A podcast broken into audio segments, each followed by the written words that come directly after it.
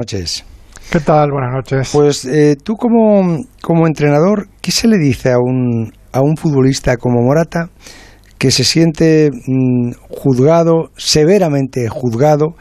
Y ya no es, yo creo que como, como decía ahora eh, eh, Ortego y, y, y Cayetano, no tanto a lo mejor por la prensa, como por las redes sociales, que es ahora el, la calle por la que suele circular todos, todos los futbolistas y donde más les gusta mirar.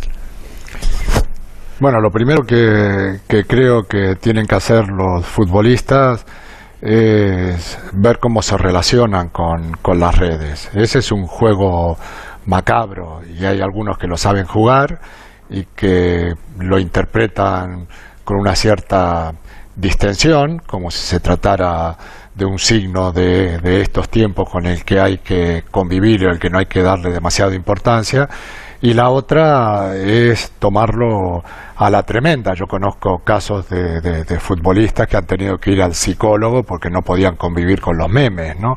Bueno, pues si no se puede convivir con los memes, pues entonces lo que no hay que hacer es jugar a eso, no estar en Twitter, no estar en Instagram, no participar de, de, de, ese juego porque te va a condicionar tu, tu trabajo, ¿no? Uh -huh. De todas maneras, hoy Morata eh, ha visto lo que es la afición al fútbol desde minuto uno, porque hubo también por parte de Luis Enrique un interés en fortalecer la confianza del jugador. Desde el minuto uno la gente estuvo entregada con él encima encontró el, el gol y con el gol pues el entusiasmo de aquello que lo habían negado hace apenas tres días, ¿no? Bueno, pues son los altibajos del fútbol, ahora acrecentado, porque aquella gente que antes estaba eh, escondida en la grada, ahora se ha subido al escenario, ahora tiene opinión y la puede expresar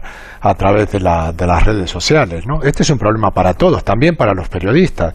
Ahora la palabra del periodista puede ser contestada por cualquiera a través de, la, de las redes sociales, ¿no? Antes no había esa caja de resonancia. En muchos casos, en muchos casos sin firmar, desde una cobardía sorda, bueno, desde eso, una ventana claro, a la que claro, no te asomas, Por eso, tiras el por tiesto, eso te pero digo, te es un juego macabro, es un Mm. juego macabro que o te animas a, a jugarlo y para eso tienes que estar muy distendido para que no te afecte o juega otra cosa por ejemplo al fútbol, ¿no? Sí. Sin preocuparte de, de, de andar indagando a ver qué, qué piensa la gente de ti, sobre todo efectivamente aquella gente que dice cualquier cosa y luego firma Napoleón, ¿no?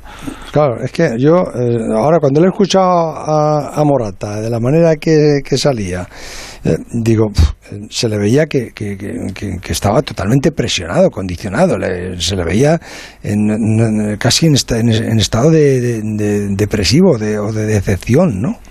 Claro, y, y, y además eh, ocurre algo paradójico, digamos, un tipo como yo, que, que vive ajeno a, a las redes, eh, no sé a quién le está contestando. Es que Exacto. no lo sé. Porque, Porque- tampoco la prensa le ha, le ha- le ha machacado. No, no, para para nada, nada, para nada, para nada. O sea, eh, además creo que efectivamente Luis Enrique, al no permitir que los jugadores eh, hablen con la prensa en estos días, es sencillamente porque tienen la, la intención de recogerse y de, de vivir eh, súper concentrado en las horas previas de un partido que, que se avecina y que tiene tintes dramáticos, ¿no? Y dicho esto, eh, ¿te, ha, ¿te ha gustado más la selección hoy que frente a Suecia?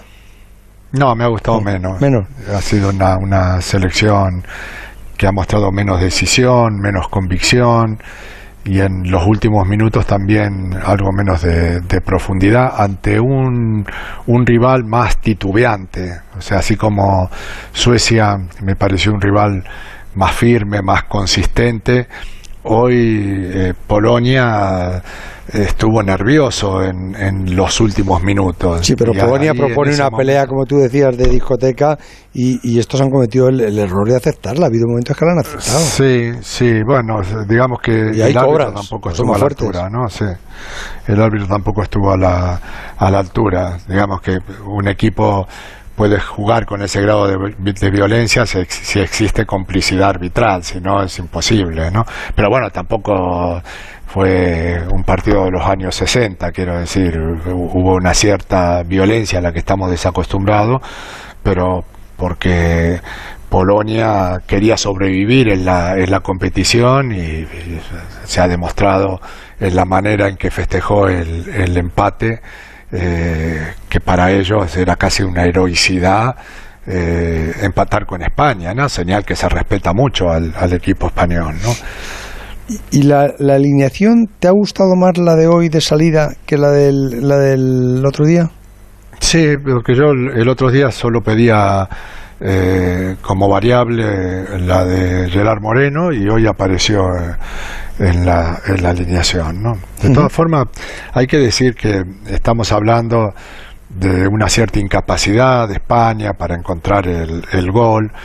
Eh, un gol en dos partidos, desde luego que, que no es para, para, para tirar petardos, ¿no? Pero lo cierto es que Francia en dos partidos metió dos goles, Inglaterra en dos partidos también metió un solo gol. Y, si miramos las delanteras de Inglaterra o, de Francia, son extraordinarias, o sea, los nombres propios casi no caben dentro del equipo y son nombres muy, muy estelares.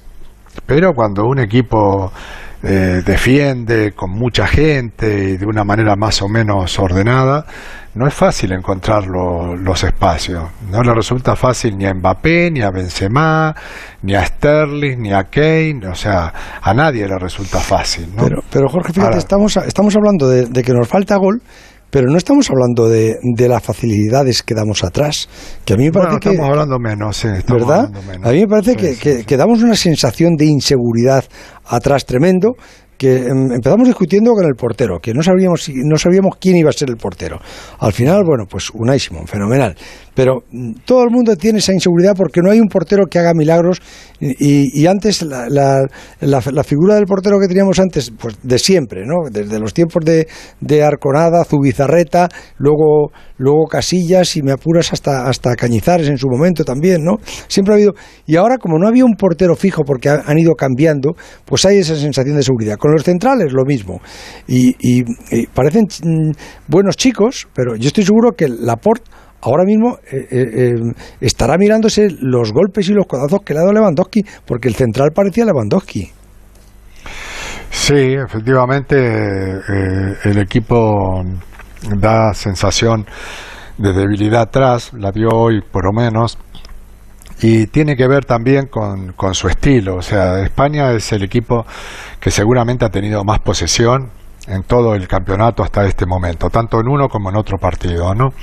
Eh, y eso, bueno, te lleva a poner delante de la línea de la pelota a muchos jugadores. Es hasta normal que tres o cuatro veces en el partido te tomen en superioridad numérica o tú tengas que regalar espacios que cuando la recupera el adversario te cree alguna angustia, ¿no? Hoy además eh, Rodri no estuvo especialmente bien en, en, la contención, no estuvo, digamos, al nivel que le hemos reconocido durante toda esta temporada eh, en el City, ¿no?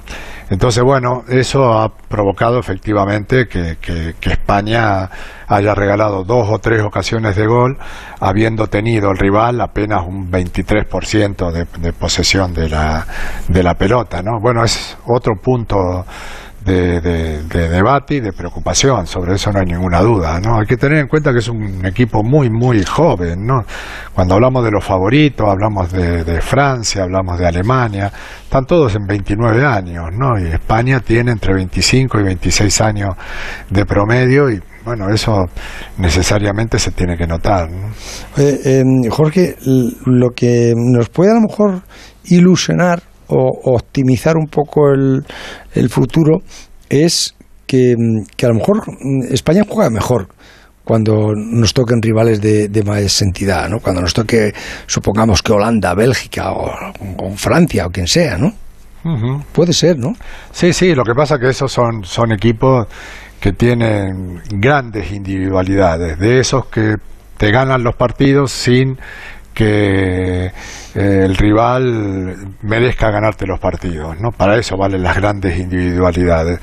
Y hay que reconocer que España no tiene ningún jugador de esa categoría superior, ¿no? Eh, que sí los tenía y en varias posiciones cuando fue campeón del mundo. Y eso, lógicamente, se nota en el desarrollo de un campeonato de estas características. ¿no? Eso le pudo pasar a Argentina eh, cuando dejó de tener a Maradona, aunque luego apareciera Messi.